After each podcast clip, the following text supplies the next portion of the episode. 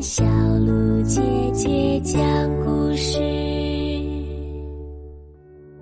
宝贝，你好呀，我是你的葫芦姐姐，又到了葫芦姐姐给你讲《伊索寓言》故事的时间啦。今天晚上我们的故事叫做《独眼鹿》，你准备好了吗？那么就竖起小耳朵，我们的故事啊开始啦！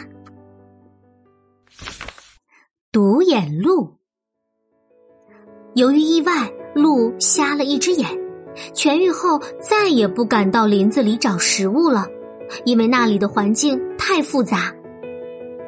是啊。有时候两只眼睛看东西都看不过来，何况只剩下一只了呢？鹿左思右想，终于想起大海边有一大片鲜嫩的草地，在那里吃食是再安全不过的。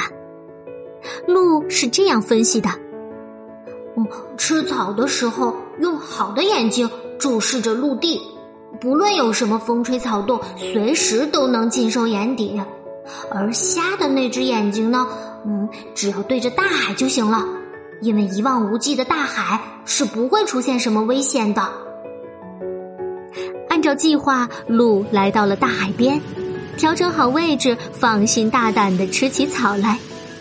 忽然，草丛中哗啦啦一阵乱响，鹿立刻瞪大仅有的那只好眼睛，不好，是猎人！他撒开蹄子，像风一样。眨眼间就消失的无影无踪了，啊，真险呀！摆脱猎人的鹿一边喘着粗气，一边沾沾自喜。哼，要不是我事先考虑的周全，后果真不堪设想。第二天，鹿又来到大海边，享受起鲜嫩的青草。有了昨天的经验，鹿更是放一百二十个心了。他低头吃两口草，马上会警惕的扫视一圈陆地，要是没有异常情况呢，再接着埋头苦干。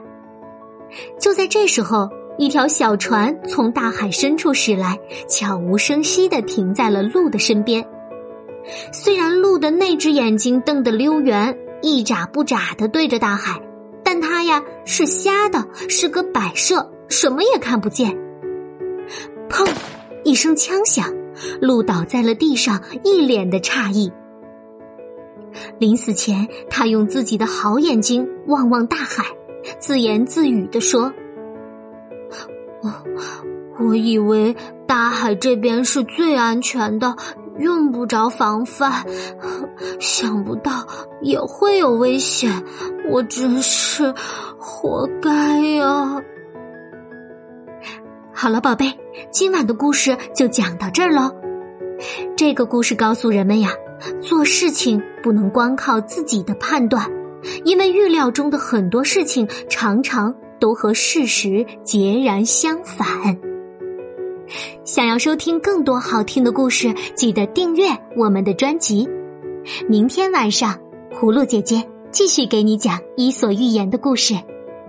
那么现在就请你乖乖的闭上眼睛，做个香甜的美梦吧，宝贝，晚安。